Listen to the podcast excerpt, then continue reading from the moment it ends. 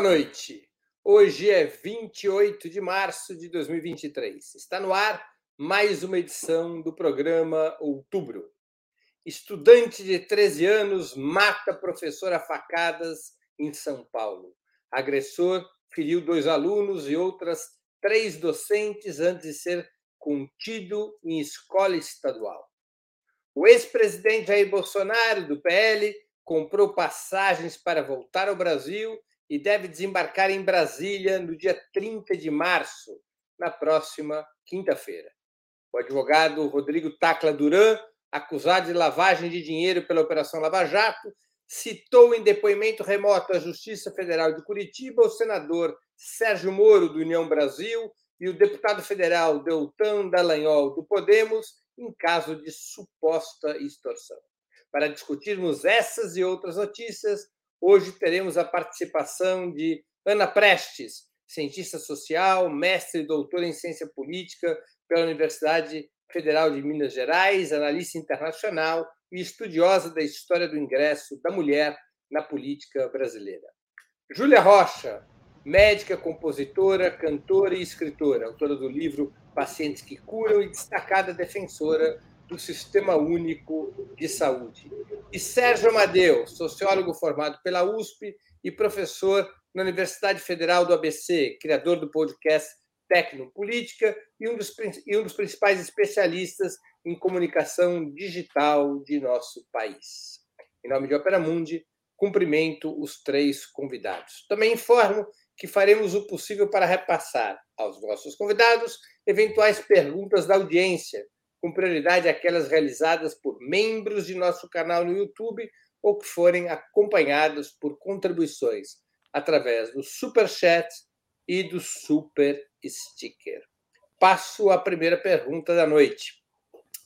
Foi anunciado que o ex-presidente Jair Bolsonaro retorna ao Brasil no dia 30 de março, às vésperas do 59º aniversário do golpe militar de 1964, usando às sete horas da manhã em Brasília. O que isso poderia afetar? O que poderia mudar na situação política com o seu retorno? Com a palavra, Ana Prestes. Boa noite, Breno, Júlia, Sérgio, é, todo mundo que nos acompanha também aqui pelo chat, audiência. Bom, é, como isso pode mudar a volta do Bolsonaro? Isso muda porque você estar no terreno, fisicamente no terreno, digamos assim, tem, tem as suas alterações, obviamente. Como a política ela é feita por disputa de espaço, e ele vem ocupar um espaço que ainda é bastante. É, bastante correspondente não só a ele, mas como núcleo, né, o seu entorno, inclusive seus filhos e todo esse núcleo principal do governo Bolsonaro com ele presente aqui, vai ter mais entrevista, vai ter mais é, circulação, vai ter mobilização, volta, volta num período que é justamente o período que é muito caro para ele e para os que o cercam, que é a questão uh, do início do aniversário do, do, golpe militar de 64, que eles fazem questão, ele fez questão durante todo o seu governo de marcar e se uh, identificar com, é, com essa data e com todo esse processo, então acho que sim, altera. Eu acho que vem para bagunçar um pouco a vida do próprio partido dele, do PL e dos políticos aqui em Brasília, porque a, a, a figura do Bolsonaro é bem paradoxal, né? Ao mesmo tempo que, que ela é necessária para esse grupo, principalmente da extrema-direita, da ultra-direita, que se se consolidou no Brasil no último período, ao mesmo tempo ele bagunça bastante a vida deles e aqui em Brasília eles vivem esse paradoxo de ter que lidar ao mesmo tempo com uma figura incômoda, mas absolutamente popular e que tem um apelo popular significativo que ficou demonstrado na eleição do ano passado, que foi uma eleição com uma diferença pequena da vantagem do vencedor do presidente Lula. É bom ou ruim para o governo Lula que Bolsonaro volte? Sinceramente, eu acho que é ruim para todo mundo o Bolsonaro voltar, inclusive para o governo. É, porque ele pode trazer um desvio né, das atenções, digamos assim. Eu acho que é ruim para o governo Bolsonaro voltar. Acho que é melhor esse sentimento, esse clima de tá, deixa para lá, já está tá superado. Acho que ele voltar, volta todo um debate também, um pouco clima ainda eleitoral, que eu acho que o governo não precisa desse debate agora para deslanchar com seus projetos, para começar bem o governo. Sérgio Amadeu com a palavra. Olha, é... eu acho que o Bolsonaro ele, ele volta exatamente porque ele sentiu que tem espaço político, ele sentiu que não foi fulminado juridicamente, ele sentiu que o governo não fez o que deveria fazer, que eu falei várias vezes nesse programa, que era organizar exatamente é, um ataque a essa figura fascista e genocida que é o Bolsonaro. Por isso que ele está voltando, inclusive na véspera, como a Ana falou, como o Breno já tinha falado, do golpe militar. Então, quer dizer, ele vem, por mais que ele seja um fator, eu concordo com, com a Ana, ele é um fator é, é, de confusão em todo lugar que ele está. Eu queria até lembrar que ele foi eleito no PSL e ele elegeu, o PSL tinha um deputado, ele elegeu mais de 40, e ele não consegue controlar isso, porque ele, ele é uma figura, ele é um, um déspota, mas não é um déspota esclarecido, não é um. Ele é um elemento extremamente confuso. Ele era um cara que estava naquela circunstância e virou líder fascista. Ele não, não projetou, não organizou, não é um organizador. Mas tem um problema. Eu acho é, assim, que não vai ser ruim ele vir aqui, porque o governo vai ter que tomar providências, vai ter que se acertar, no, vai ter que aprumar não só o governo, como as forças democráticas e de esquerda. Por quê? Porque eles continuam atuando nas redes digitais, organizando-se ideologicamente, e o lado de cá não está fazendo isso. E se está, me desculpe a desinformação, mas é, na verdade não seria uma desinformação. Eu não tenho essa informação. Eu não estou vendo nada disso. Parece que a gente liquidou a fatura e que agora nós vamos governar. Não é isso que está acontecendo. Não é isso. Tanto é que ele vem com esse objetivo. Ele vem com o objetivo de atuar politicamente. Ele não vem só para pegar uma grana, para passar a mão na cabeça da milícia, porque ele é um miliciano. Agora, cadê os processos? Cadê os casos? Aonde estão os elementos organizados? Porque nós devíamos ter destacado isso. Né? Nós devíamos ter destacado ações contundentes contra o fascismo. Porque o fascismo, ele tem uma base de massa no Brasil.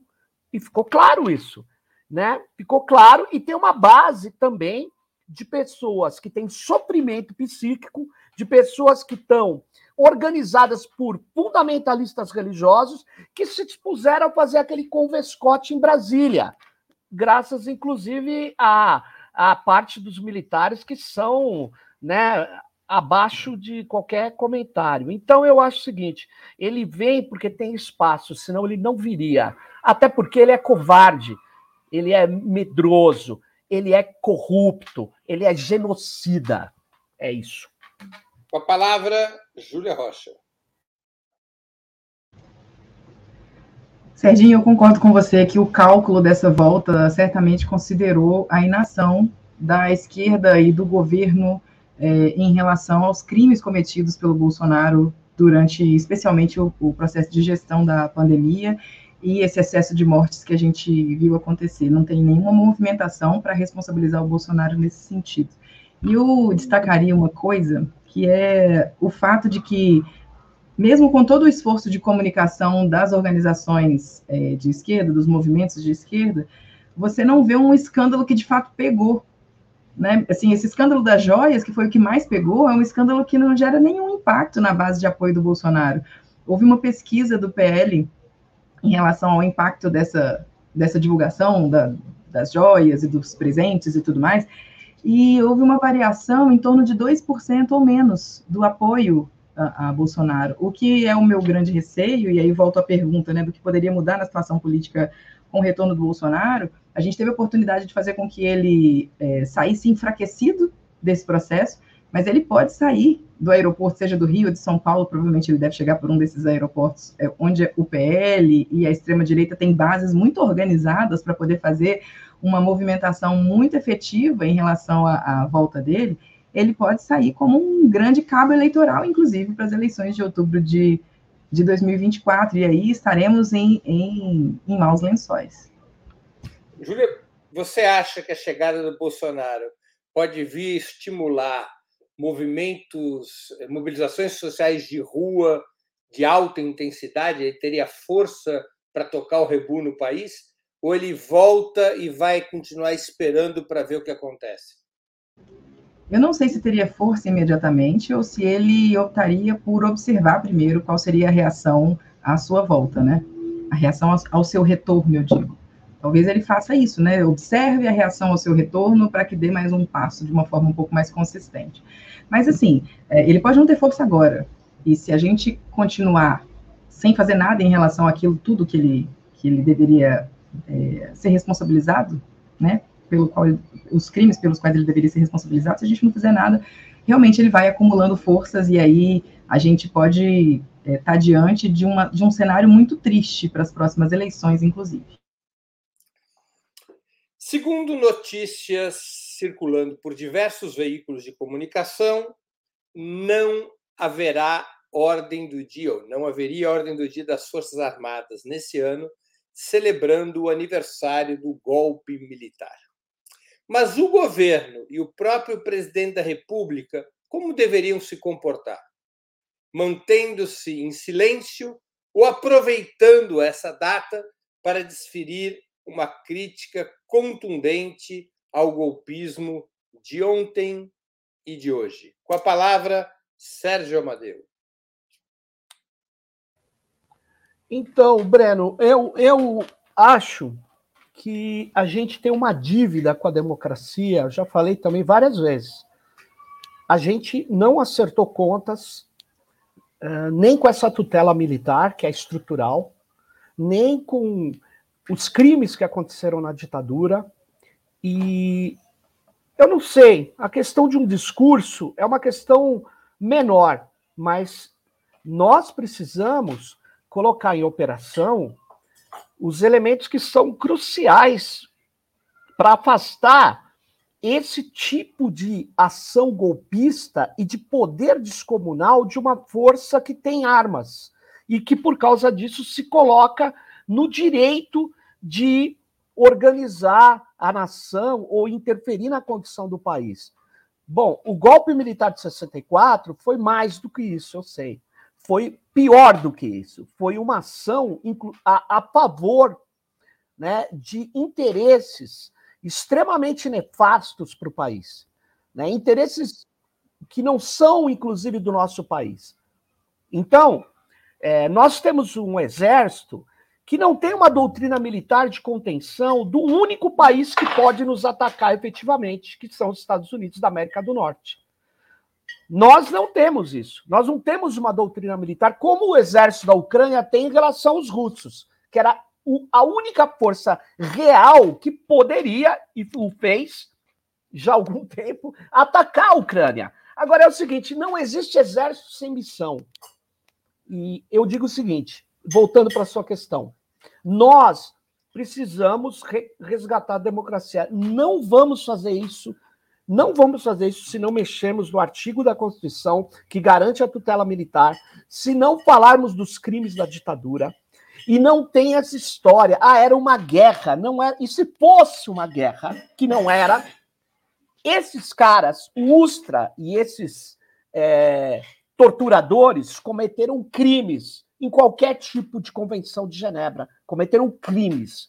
Eles têm que pagar por isso. Ah, mas eles não estão mais vivos. Dane-se, mas então a gente tem que deixar claro: a democracia não pode conviver com crimes dessa monta. Agora, é, qual vai ser o cálculo do presidente Lula?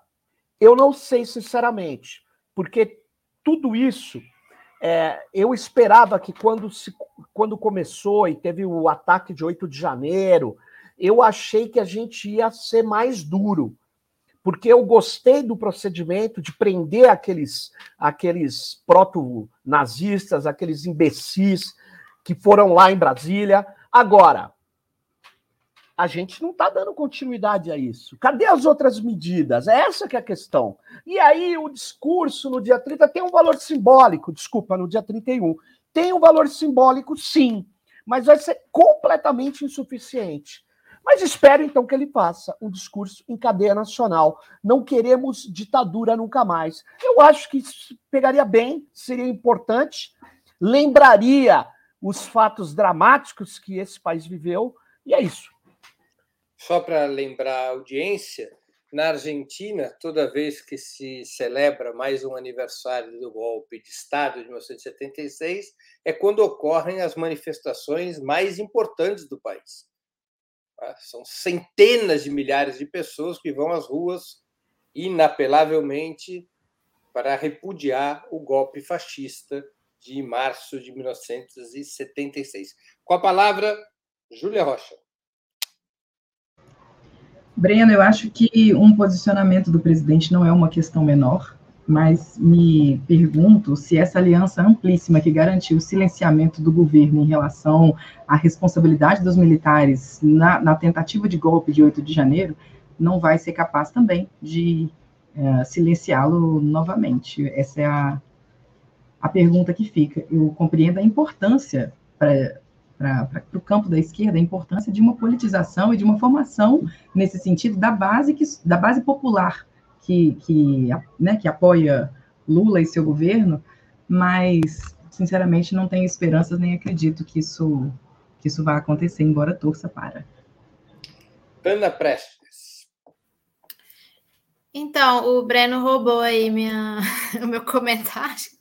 Eu ia falar da Argentina, que foi agora, 24 de março, né? Com, teve manifestações grandes também.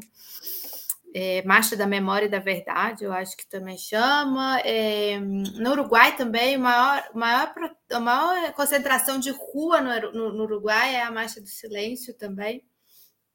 Na época também de lembrar o golpe. Eu penso que o governo não pode perder nenhuma chance nenhuma chance de, em todas essas datas, e nessa em especial, é, fazer homenagens é, aos, aos mortos e desaparecidos, é, é, marcar mesmo. Eu sei que aqui em Brasília vai ter um, parece uma sessão inaugural da Comissão da Anistia, não sei toda a programação. Tem uma programação de filme, ou seja, tudo a gente espera que seja mais forte, né? mas eu tenho a expectativa de que o governo não deixe passar em branco de forma alguma esse momento. Eu estava dando uma olhada é, tanto no Chile, no Chile também, no Uruguai, na Argentina, é, vários governos, por exemplo, o governo Bachelet, que não é né, um governo assim, de esquerda, um governo moderado, mas à esquerda, mas fez várias atividades sempre na época da passagem do aniversário do, do golpe. E eu acho que essa pergunta ela tem um pouco relação também com a anterior e das nossas expectativas. E às vezes eu acho que a gente mistura um pouco as expectativas que a gente tem com o governo, com a justiça e com a mobilização social, que eu acho que são três esferas diferentes.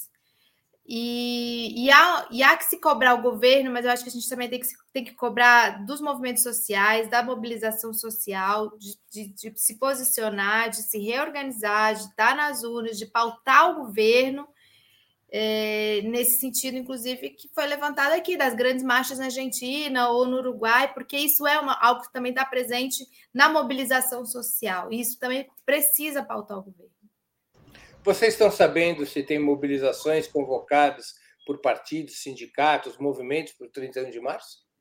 Eu sei de uma marcha, que é a marcha aquela de São Paulo, que eu acho que vai ser a terceira esse ano, que é da dos familiares de mortos e desaparecidos, que a, a, ex, a, a ex não, acho que ela ainda é procuradora Eugênia Gonzaga, sempre organiza.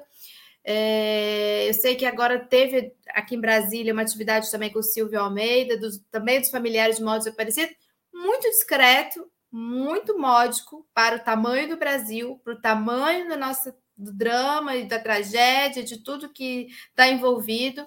É, mas realmente a única marcha que eu sei é essa do dia 31 em São Paulo, é, organizado pela Comissão de, de, Familiares de Mortos Desaparecidos. O Igor da nossa uma boa uma boa forma da gente responder essa pergunta é a gente fazer um exercício de lembrar o que que Bolsonaro e um governo de extrema direita fizeram na data, né? E aí eles ah, puxam esse esse cabo de guerra para a direita, a gente sentar no meio e ficar esperando saber o que, que vai acontecer, talvez seja uma boa dica para saber o que, que a gente precisa fazer como esquerda organizada para relembrar o, o massacre e os crimes cometidos pelos militares na ditadura. O Igor, da nossa produção, ele está aqui informando que em São Paulo a manifestação... É dia 2, viu? Não é 31, vai ser no dia 2, domingo. No dia 2, domingo, não. Parece que vai ser no dia 1 a informação aqui. No sábado. Bom, eu recebi o card e tudo. É, terceira caminhada do silêncio. É, no dia 2, a partir das 15 horas. Praça da Paz, no Parque do Ibirapuera. No domingo. É. Ah, então são duas atividades diferentes, duas. Né? Tem uma atividade é, no Memorial da Resistência, em São Paulo, é, no Lago General Osório 66, e no domingo é a atividade no, no, no Ibirapuera. No, no Ibirapuera é que tem sido nos últimos três anos, né? Isso, isso, isso. É essa agenda que se tem, não tem muito mais do que isso. Acho que também nisso nós não aprendemos com a experiência argentina infelizmente. Vamos a mais uma questão. O advogado Rodrigo Tacla Duran, que trabalhou para a empreiteira Odebrecht, entregou à justiça fotos e gravações que poderiam comprometer o ex-juiz Sérgio Moro, atual senador pela União Brasil do Paraná, e também ao deputado Deltan Dallagnol, do mesmo estado, mas filiado ao Podemos. Poderia comprometê-los em eventual crime de extorsão.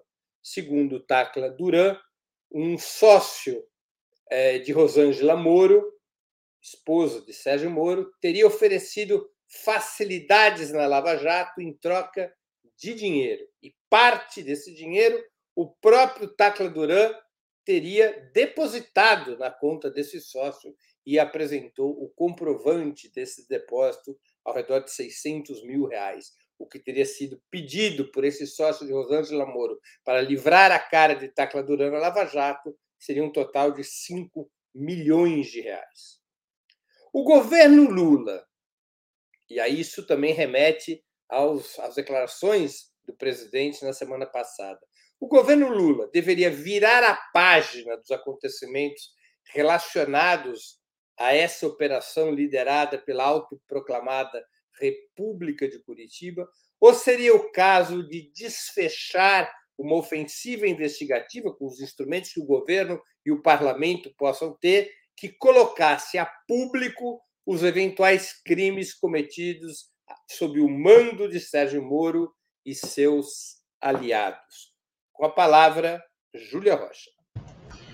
Breno, eu acho que essa, depois daquela uh, infeliz coincidência temporal ocorrida ali na, depois da entrevista do Lula no 247 e aquela história de associação do, da, daquela fúria por vingança do Lula, aquelas ameaças ao PCC, tentando fazer ali uma ligação em relação ao PT e o PCC, que na verdade não existe, mas que foi, foi a intenção ali de quem, de quem construiu essa narrativa com o Moro, eu estou mais convencida de que é muito importante que a gente planeje uma comunicação com a intenção de desconstruir esse legado de uma suposta justiça promovida pela Lava Jato. A Lava Jato ela foi uma, uma, uma condição para a eleição do Bolsonaro, ela foi uma condição para a prisão do Lula, ela destruiu a indústria brasileira, ela destruiu empregos, milhões de empregos, ela colocou o, o país de joelhos é, é, diante do imperialismo norte-americano a, a destruição, a desconstrução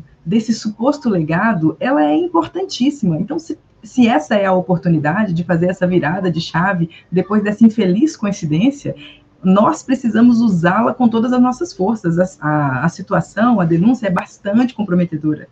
Assim, não dá para a gente perder essa oportunidade e fingir que nada aconteceu mesmo diante é, de uma, talvez de uma aliança política que, que garanta governabilidade que, e que impeça algum tipo de movimentação nesse sentido. Eu acho que a grande oportunidade é agora a partir dessa denúncia.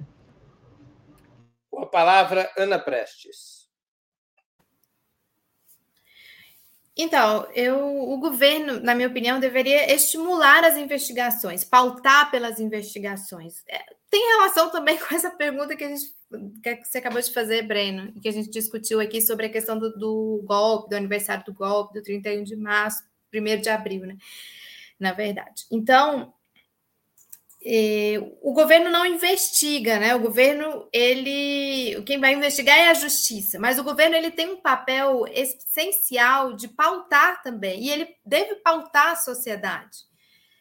É, a gente o, tem um Sim, comentário minha, perdão, mas o governo poderia, por exemplo, estimular, não é muito conveniente quando se é governo, mas poderia estimular a CPI da Lava Jato no Congresso Nacional. Sim, olha, a minha opinião é que o governo ainda está muito perdido dentro do Congresso. Está tentando se organizar minimamente para ver qual é a sua base para as principais é, votações e está temendo instalação de qualquer CPI neste momento, na minha avaliação. Agora, o, através do Ministério da Justiça, ele pode sim pautar, denunciar é, e é, fazer com que se investigue de algum, de, de algum, é, de algum modo. Então, eu acho que é, alguém aqui falou no chat, acho que foi o Fred, que está sempre aqui comentando também, que a gente só fica, a esquerda brasileira só fica olhando para a grama dos vizinhos, né, em relação à questão da Argentina. Mas tem uma grama do vizinho aqui que acho que é interessante ser olhada, que é do, do México, e a capacidade que o Lopes Obrador tem de pautar o país, talvez por conta daquela coletiva que ele dá todo dia de manhã, em que ele consegue disputar a pauta do país. Então, eu acho que falta isso também ao governo e a gente espera que isso chegue em algum momento. Porque foi tão absurdo e trágico para o país, em tantas diferentes dimensões, o que aconteceu com o lavajatismo, com, com, com, com, com, com que dali decorreu, que é, realmente não dá para o governo se omitir de enfrentar essa pauta e que se busque realmente a investigação e a e, e que se descubra quais foram, eh, de fato, uh, todos os. Uh, tudo, tudo que eles fizeram e que possa ser punido, inclusive, todos aqueles que estiverem envolvidos por todo esse processo. Sérgio Amadeu com a palavra. Bom, é, eu acho que uma das coisas que precisa fazer é uma força-tarefa para investigar isso. A Polícia Federal, não sei se tem, eu não tenho essa informação é, o Ministério da Justiça tem sim a competência, porque se tratou de um movimento golpista que gerou impactos na, na, na no, no, golpe contra a presidenta Dilma e, e dali para diante a perseguição de centenas de brasileiros. Né, é, e foi um, uma operação armada que tem, inclusive, ingerência internacional. Então, é uma questão é, efetivamente da maior relevância e que agora complica um pouco, porque se de fato existem provas financeiras, documentais, registros eletrônicos de depósito contra esse esse sócio, me parece, da atual deputada federal de São Paulo, mulher, esposa do ex-juiz, o juiz inquisitor, né, da Lava Jato, que é o senhor Sérgio Moro, esse cara, é, ele, é, esse conúbio, ele precisa ser investigado, os sigilos têm que ser abertos, eles têm é, o Ministério Público tem que fazer parte dessa força-tarefa, tem que ter uma consequência.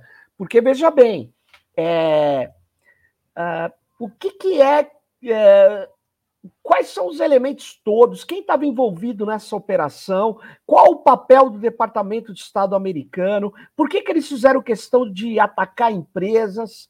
Por que, que eles fizeram perseguição é, de centenas de pessoas pelo Brasil afora? Quer dizer, é, você fala, não, é, era, era só questão de armar para pegar o Lula. Não era. Tem esquema pesado e leve. E leve que eu digo é ladrão de galinha. Tem que armar uma operação para saber o que está acontecendo na Lava Jato e esclarecer. E tem que ser acompanhado. Tem que ter divulgação. Tem que mostrar quem são esses caras.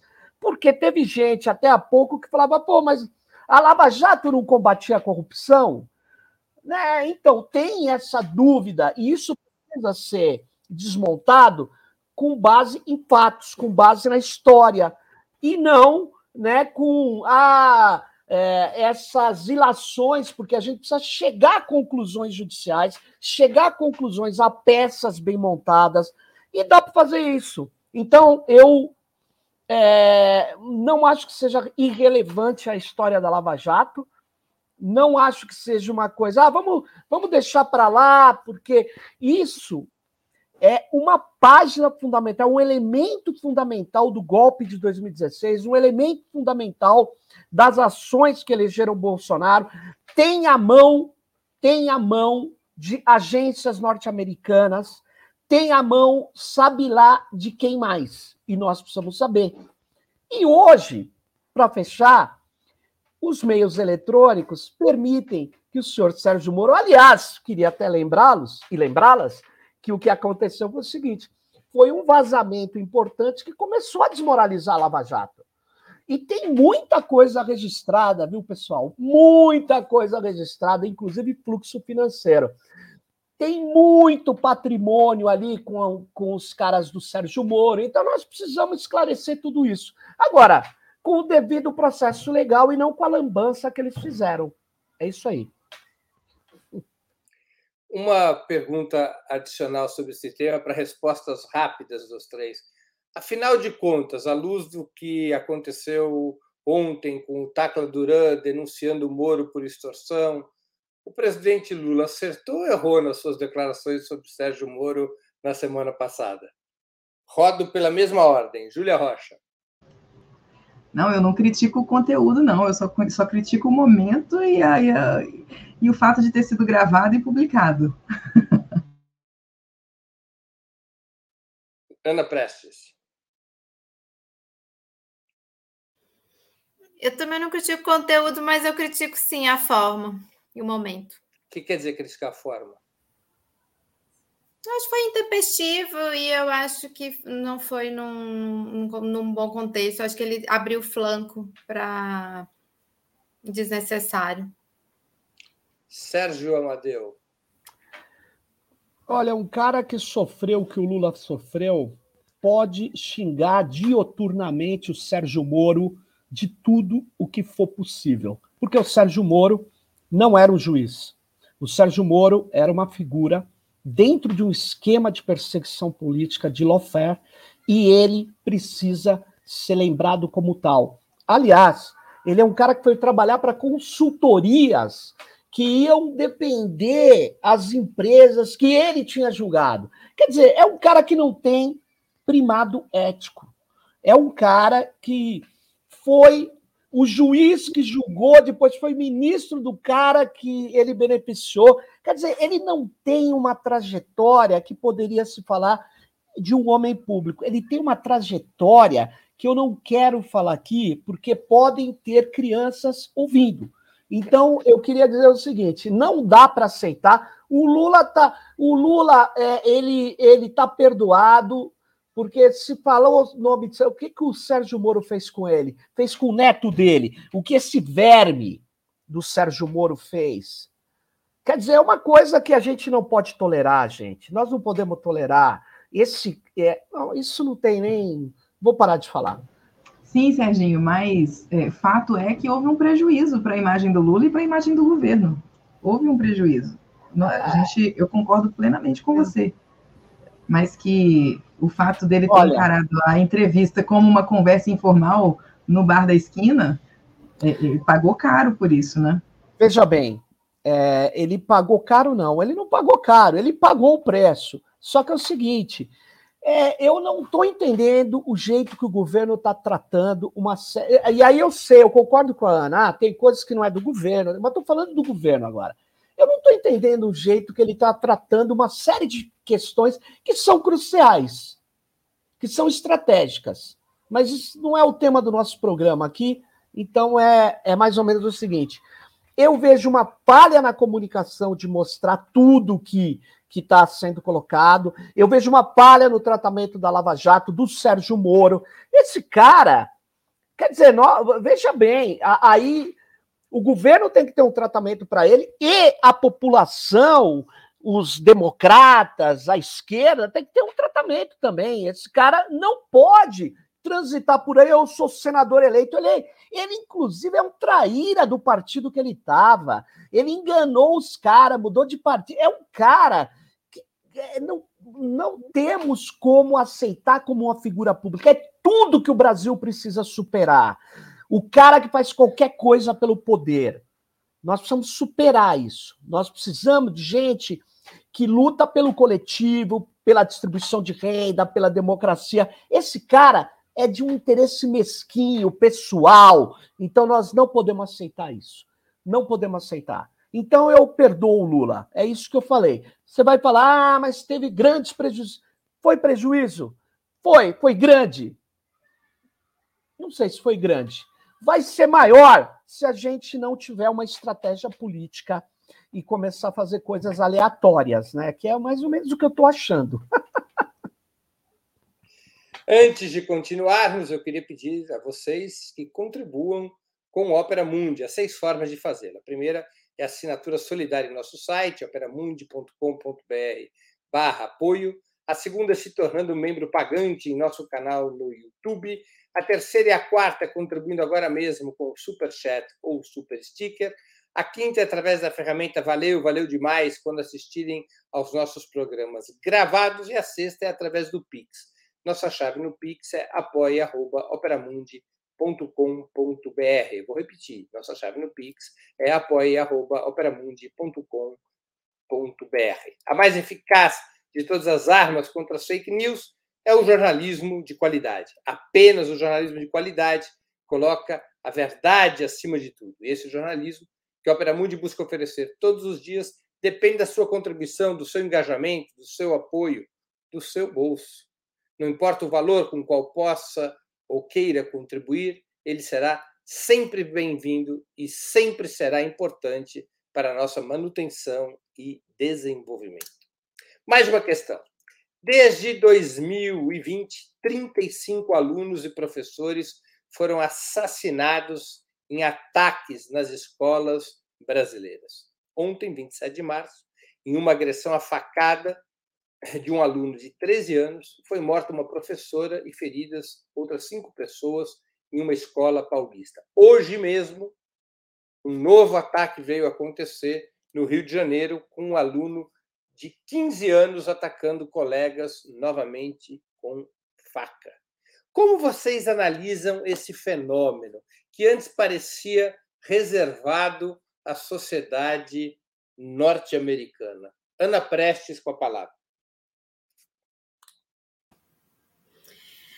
Então, Breno e colegas demais, é, como que a gente analisa né, esse fenômeno? Ele está extremamente ligado, na minha opinião, e pelo que eu ando lendo, já estava lendo há, há, um tempo, inclusive queria fazer uma referência a um documento que foi feito pela Campanha Nacional em Defesa da Educação, dirigida pelo Daniel Cara e, e por outros é, da área da educação, que fizeram exatamente quando houve aquele. É, atentado em Aracruz no final do ano passado, bem na época do, do governo de transição, da, da, equipe de transição, e foi feito esse documento. Eu estava lendo esse documento, está no Twitter do Daniel também, se, se o pessoal quiser ver. E ali eles fazem um levantamento desde o início dos anos 2000 até hoje, então cerca de 20 anos, de todos, as, os, todos esses uh, incidentes incidente, nem sei como dizer o um, nome, esses crimes absurdos que houve em várias escolas, em várias regiões uh, do Brasil. E eles fazem, inclusive, um comparativo com os Estados Unidos, eles pegam a partir dos anos 80 nos Estados Unidos, mas a gente sabe que os Estados Unidos eu já vi estatística, inclusive, a partir dos anos 50, e há referência de que desde o século XIX acontecem incidentes como esses, eventos como esse, eh, nos Estados Unidos. Eu vejo eles, então, a partir dessas análises, eu vejo eles muito ligados uh, com um adoecimento da sociedade, com uh, o estímulo e a criação de uma cada vez maior cultura da violência, e aí o governo Bolsonaro e todo eh, esse ambiente criado uh, em torno do estímulo ao armamento e à violência misturado com as novas tecnologias de comunicação e informação que vão criando também é, comunidades, essas comunidades que ficam é, muito protegidas dentro. Aí o Serginho entende muito melhor do que nós isso, mas é, parece que existe como se a internet fosse um labirinto, e aí existem é, esses bolsões, digamos assim, é, de é, comunidades que ficam completamente protegidas dentro da sua, das suas esferas, e ali elas acabam estimulando muito essa cultura da violência que tem presas fáceis. E aí, quem são essas presas? Geralmente são adolescentes, jovens, homens, brancos, eh, meninos, né, heterossexuais, com histórico de violência familiar, que eh, são cativados para, um, para discursos misóginos, racistas, nazistas mesmo, e eh, se sentem protegidos no ambiente virtual ou no ambiente online, e em alguns momentos eles é, acabam sendo, inclusive, é, tem mentores e tem manipulação também de pessoas, às vezes pessoas, inclusive, mais adultas, que levam eles a cometer esse crime.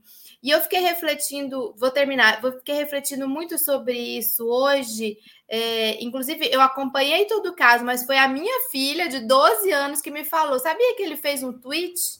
Aí eu falei, não, eu não sabia que ele tinha feito um tweet. Aí fui atrás uma comunidade fechada no Twitter, em que uns estimulam os outros, ou seja, já havia vários sinais de que ele faria, né? A mudança de escola por questão de violência nas outras escolas, essas ameaças que eles ali é, faziam. E a minha sensação é: será que eles vão é, para a ação física e prática e tem uma certa ilusão de que vão voltar para esse ambiente virtual e online e serão novamente protegidos? Então, deixa esse debate aí, inclusive, quero ouvir muito do Serginho, porque eu acho que ele domina muito sobre esses ambientes. Sérgio Amadeu, com a palavra. Então, Ana, eu não domino esses ambientes, eu só quero dizer que é, eu conheço uma série de pesquisas que são antigas e que não, não há uma conclusão. Eu queria, inclusive, é, dizer o seguinte: o, o, o que acontece é que, sem dúvida nenhuma, a nossa sociedade, durante os últimos anos, por causa da gestão Bolsonaro, foi estimulada não só as crianças, os adolescentes, a, a violência.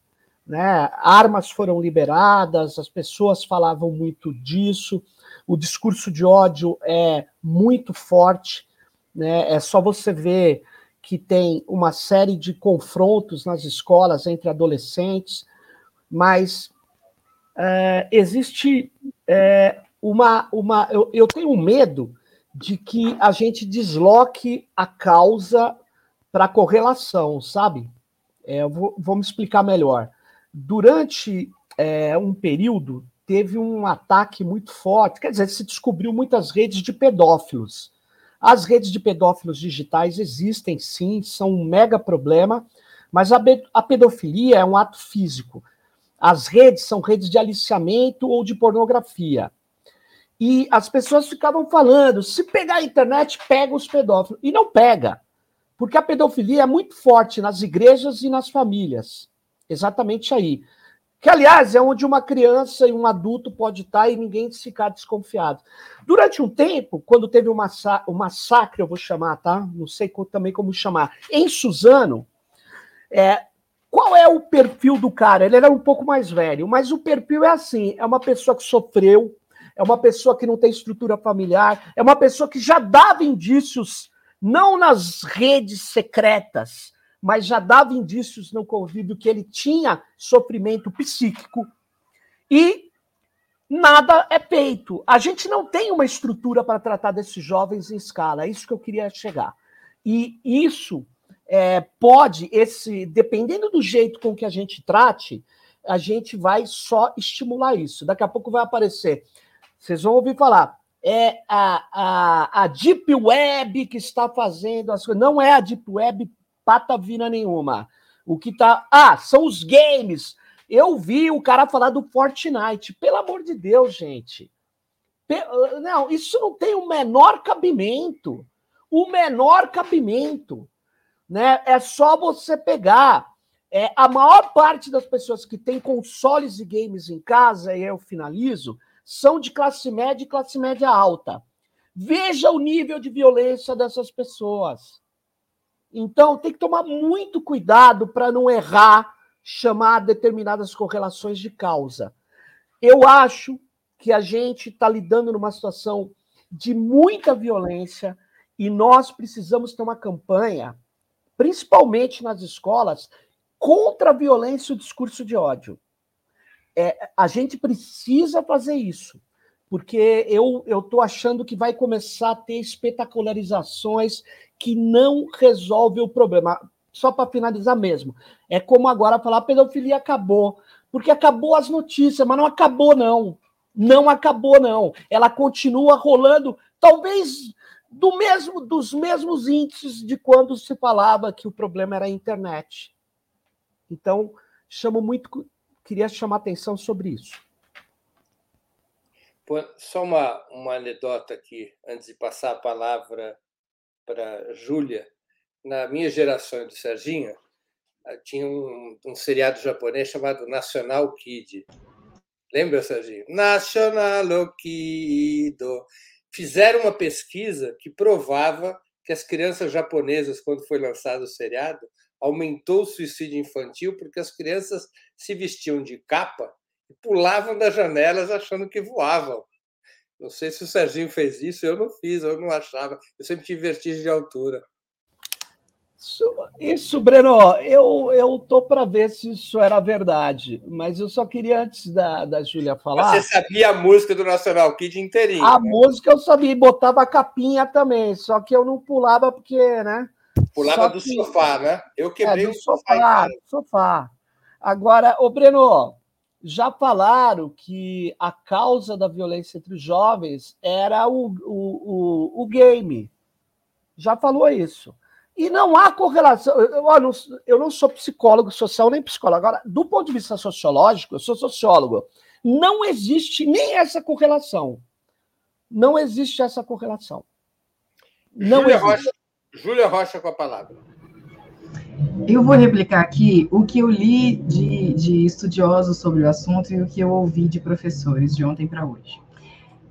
Se a gente é, vai avaliar um fenômeno de violência, a gente precisa especificamente sobre aquele fenômeno entender qual é a causa dele.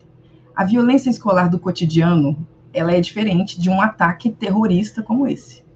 Esses jovens, eles estão sendo aliciados por um discurso de ódio, um discurso neonazista, em fóruns, em chats, onde eles têm a sua identidade preservada, o seu anonimato preservado.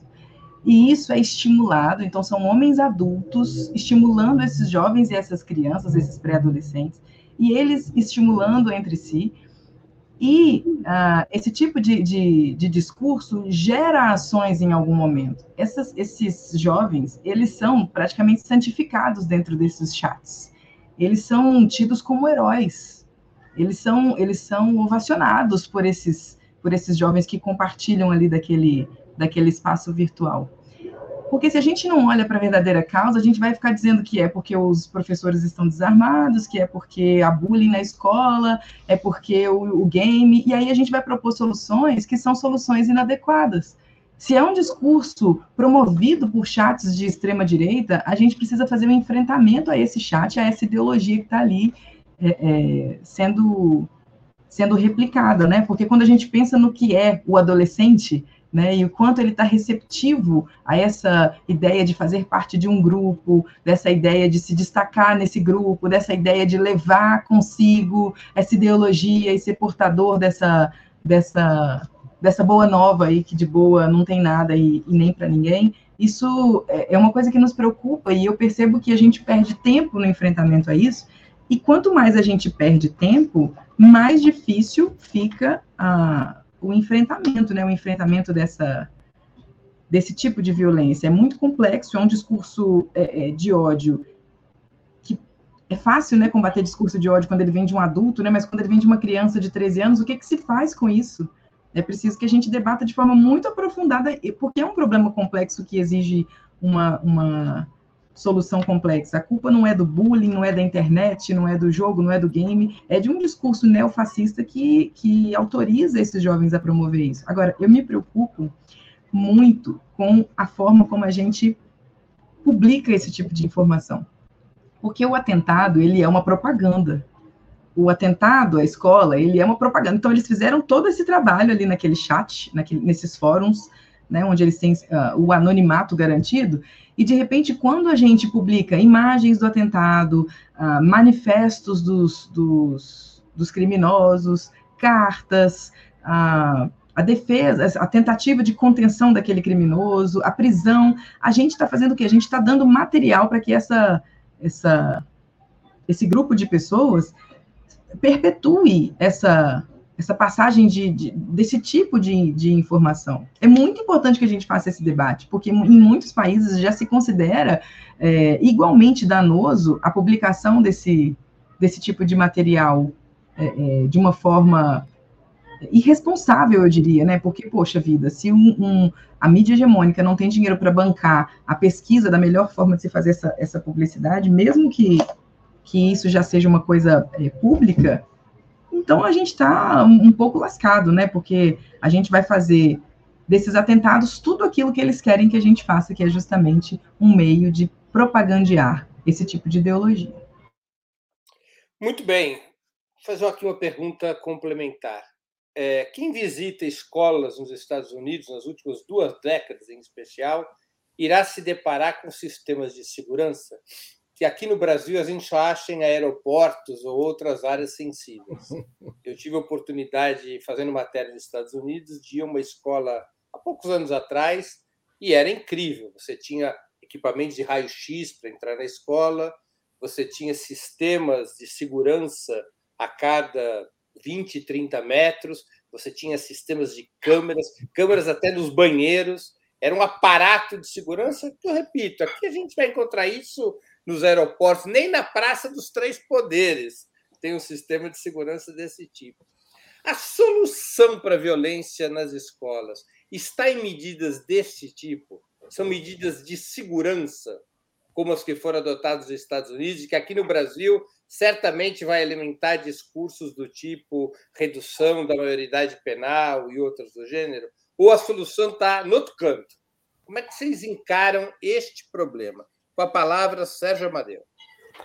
Olha, Breno, é, eu, eu acho que você pode melhorar sim a segurança nas escolas, porque hoje tem um clima que não adianta a gente desconsiderar porque nós vamos perder a disputa política. Então a gente tem que ter pessoas é, que saibam lidar com jovens, que tenha é, uma ação imediata para fazer isso, e que acho muito difícil que se faça. O que eles vão fazer aqui em São Paulo, por exemplo, é meter polícia, porque eles não têm dinheiro Permite uma interrupção só por uma questão não, para você tá, responder. Tá, por favor. É, tem a ver com isso, porque eu fico pensando o seguinte: se você adota medidas de segurança muito duras nas escolas, as pessoas, Sim. alunos que já não gostam da escola, já é difícil, isso, isso não vai provocar ainda mais vai. Da escola? Não, mas não falei esse tipo de medida, não, de mais dureza. Eu falei medida de mais acolhimento, de ter condições de fazer ações. Porque o que eu ia dizer é o que eles vão fazer é reforçar a polícia militar, a tal das coisas militares, e o que vai gerar como reflexo ou, ou, ou vai piorar a situação. Vai piorar a situação. Agora, eu queria só dizer o seguinte: uma coisa é, que piora são duas coisas também. Ó, você, eu, eu, eu, entro na CNN aqui, tem uma imagem da escola, da professora viva, do cara chegando. Isso devia ser proibido, porque isso é propagandear uma ação. Se é verdade, se é verdade que isso foi organizado por um grupo, porque eu, eu não, não eu, eu quero ver direito isso. Porque, por exemplo, tem um grupo de malucos nos Estados Unidos que se organizaram em torno do Chat for Chan, depois de Chan, eles viraram trumpistas. Mas, se você vê os atentados, olha, eu desconheço um que saiu daquele grupo de anons anônimos. Não é o anonimato que gera isso. Aliás, porque ninguém é anônimo na rede. Ninguém é anônimo na rede. O que está acontecendo é que essas plataformas sociais, onde ninguém de fato é anônimo, estão dando cobertura para umas coisas. Agora, tem que saber se tem a mão da extrema-direita aí, dos clubes de tiro, dos caras. Eu não tenho certeza, tá? Eu não tenho certeza. Agora, eu só queria dizer uma coisa. É, há muito tempo atrás, é, o Breno vai lembrar, eu tenho vários amigos nossos que eram do movimento secundário, eles viraram professores de escolas estaduais eles tinham medo de apanhar de alunos. Então, o que eu estou querendo dizer é que tem um problema de um grau, uma elevação da violência, que uma hora descamba. Mas para descambar desse jeito, pode sim ter uma orientação. O cara pode participar de um grupo, de um grupo de extrema direita, de um grupo desses neonazistas. Agora, eu acho muito difícil muito difícil a gente não fazer uma política contra a violência e achar que vai dar certo. Tem que ser uma coisa ampla e uma ação policial específica se esses grupos estão existindo. São duas coisas. Não é só ação policial, porque o grau da violência continua, gente. É onde se recruta é onde se recruta os, o, é, o sofrimento desses caras, das crianças, estão sem cuidado. Não tem cuidado essas crianças. A escola não é mais um espaço de cuidado. Não é, não é, é um espaço de disciplina, de porrada. E, aliás, o Bolsonaro prejudicou isso, porque piorou essas ideias de jirico. Né?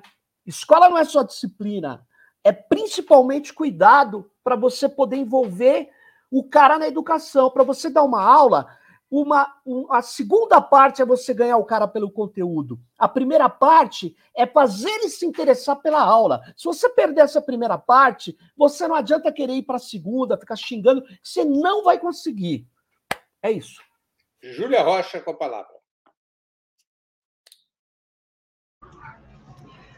Bom, basicamente eu acho que é preciso agir de forma imediata, pensando na, na avaliação dessas mudanças de comportamento, né? Porque esses, esses jovens eles dão eles dão sinais, então é preciso que a gente esteja atento. Mas eu fico pensando como que se faz isso numa sala com 50 alunos, né? Com, com professores trabalhando três turnos uh, por dia para poder sobreviver. Mas pensando de uma forma mais sistêmica, é preciso que a gente faça, ao mesmo tempo, o enfrentamento é, no cotidiano, nessa observação, mas também o enfrentamento para uma mudança de cultura, gente. É óbvio, assim, é óbvio que não, que não vai adiantar armar professores, é óbvio que não vai adiantar. Quer dizer, eu não sei se eu diria que é óbvio. Eu, eu diria o seguinte: é preciso que a gente avalie com método científico se todas essas medidas lá nos Estados Unidos, com esse tipo de, esse nível de, de segurança que foi imposto a partir da tecnologia usada nas escolas, se isso de fato reduziu o número de ataques e o impacto desses ataques e de mortos nas, nas escolas americanas. A gente não está falando de qualquer coisa, por mais que o número de mortos não seja um número é, expressivo para quem acabou de sair de uma pandemia onde morreram 700 mil pessoas, o impacto disso no imaginário das crianças, dos adolescentes e dos adultos, dos pais que, que enviam seus filhos para as escolas, isso é uma coisa pavorosa. Então é isso, a gente precisa pensar no hoje, na segurança dessas crianças hoje, mas a médio e longo prazo pensar numa mudança de cultura, de enfrentamento desses grupos que são sim grupos neonazistas e que são em muitos casos liderados por por pessoas que com uma, um ideário de extrema direita. Ana Prestes com a palavra.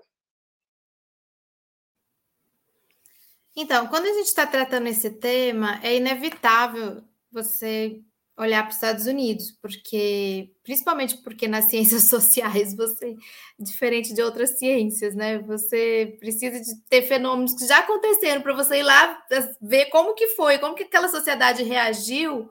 Então a gente acaba, obviamente, olhando para os Estados Unidos e também para as medidas que eles tomaram, mas isso não quer dizer que a gente deva seguir essas medidas. Eu, pelo menos, tô, não, não, não concordo que essas sejam as melhores medidas, você transformar as escolas nesses. Eh, né, com, com, todo esse aparato, acho que tem que ser justamente o contrário. É, ainda na linha também de indicação assim de quem estuda o caso, é, esses casos, quando eu ainda estava na faculdade de Ciências Sociais, também sou socióloga e cientista política e socióloga como o Serginho. Uma professora que era referência e que eu vi que voltou a ser muito entrevistada era a professora Miriam Abramovay, que na época dos anos, no início dos anos 2000 escreveu sobre violência nas escolas e até hoje eu ainda vou lá de vez em quando dar uma espiadinha no que ela está falando e ela tem uma fala de socióloga, ela fala que a questão está na sociedade, no adoecimento da sociedade e são bem interessantes as entrevistas dela para quem tiver interesse né, também em se aprofundar.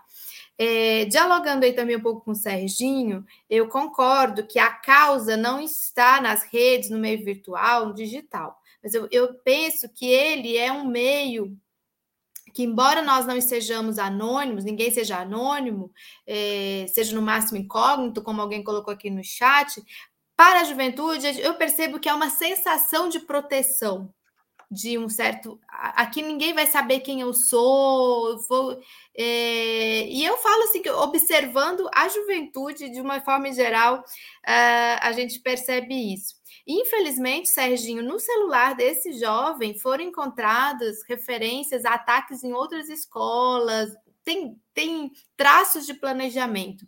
E nesse tweet aí que eles trocaram dentro desse circuito fechado, a é, estímulo, a parabenização, sabe? Ele fala assim, vai, é hoje o dia. Então, como assim? Como é hoje o dia? Então é porque já há uma conversa prévia, já existe uma conversa. É, então, infelizmente, há sinais de que não foi algo é, no sentido de que ele não teria tido interlocução com outras outras pessoas, às vezes da mesma idade, talvez um pouco mais velhas, nesses, uh, nesses ambientes. E só para fechar, ao contrário do que os Estados Unidos fazem, o grande desafio, e isso está muito ligado com o que a gente falava sobre a reforma no ensino médio também, o grande desafio está em transformar as escolas em um ambiente acolhedor, tudo aquilo que a gente sabe, mas parece que é tão difícil de fazer, né? Um ambiente acolhedor, é, com, com equipes preparadas e com tempo para serem preparadas e com investimento na formação desses profissionais, desses professores é, e, e, e, também na relação da comunidade escolar com a família. Mais uma vez, eu vou falar assim: uma das coisas que eu mais observei, estando nesse lugar de gestora de educação por um breve período que eu estive, o, o, o que a gente percebe é isso: quando há uma comunidade escolar saudável, todas essas questões também são muito mais percebidas pelo conjunto e mais você consegue tratar de uma forma coletiva melhor, não ficam os fatos não ficam tão isolados dentro de um sistema caótico, porque a nossa educação ela é um pouco caótica, o nosso sistema ele é, é caótico. Então, é, realmente é um grande desafio, são grandes desafios para a nossa educação, e esse é um desafio dramático. Né? Muito bem. Chegamos ao final de mais uma edição do programa Outubro, como é de praxe nas edições das terças-feiras, a Júlia, em troca de um modesto marketing do seu samba, nos canta aqui uma música de encerramento. Júlia Rocha com a palavra e com a voz. Eu estava aqui super aflita. Será que o Breno vai deixar eu falar do samba de Salvador? Agora eu estou ficando. Agora é sucesso nacional. O samba da Ju vai para Salvador no dia 9 de abril. Vocês, se estiverem lá, serão meus convidados. Mas se não tiverem em Salvador, em Brasília em breve, São Paulo, Rio de Janeiro, estamos aqui mexendo nossos pauzinhos para poder é, chegar até vocês. Então, dia 9 de abril em Salvador, no Colaboraê, lá no Rio Vermelho, e toda sexta-feira aqui em Belo Horizonte, lá no Três Pretos. Vou cantar uma música que eu estou adorando cantar no samba, inclusive É, me sigam lá nas redes sociais, cantora Júlia Rocha, tem muitos vídeos legais lá do samba para vocês se sentirem incentivados a irem comemorar comigo toda sexta-feira, mais uma semana que a gente venceu sendo brasileiro. e a música é assim, ó. Pode fazer o que quiser até me machucar, transborda no meu coração só amor. Desde o momento em que te vi, não pude acreditar, mas eu não consegui. Vem me amar. Várias queixas, várias queixas de você. Por que fez isso comigo? Estamos junto e misturado. Meu bem, quero ser seu namorado. É isso. Muito bem. Conversei hoje com Ana Prestes, Júlia Rocha e Sérgio Amadeu. Muito obrigado aos convidados e à audiência. Boa noite, boa sorte a todos e a todas.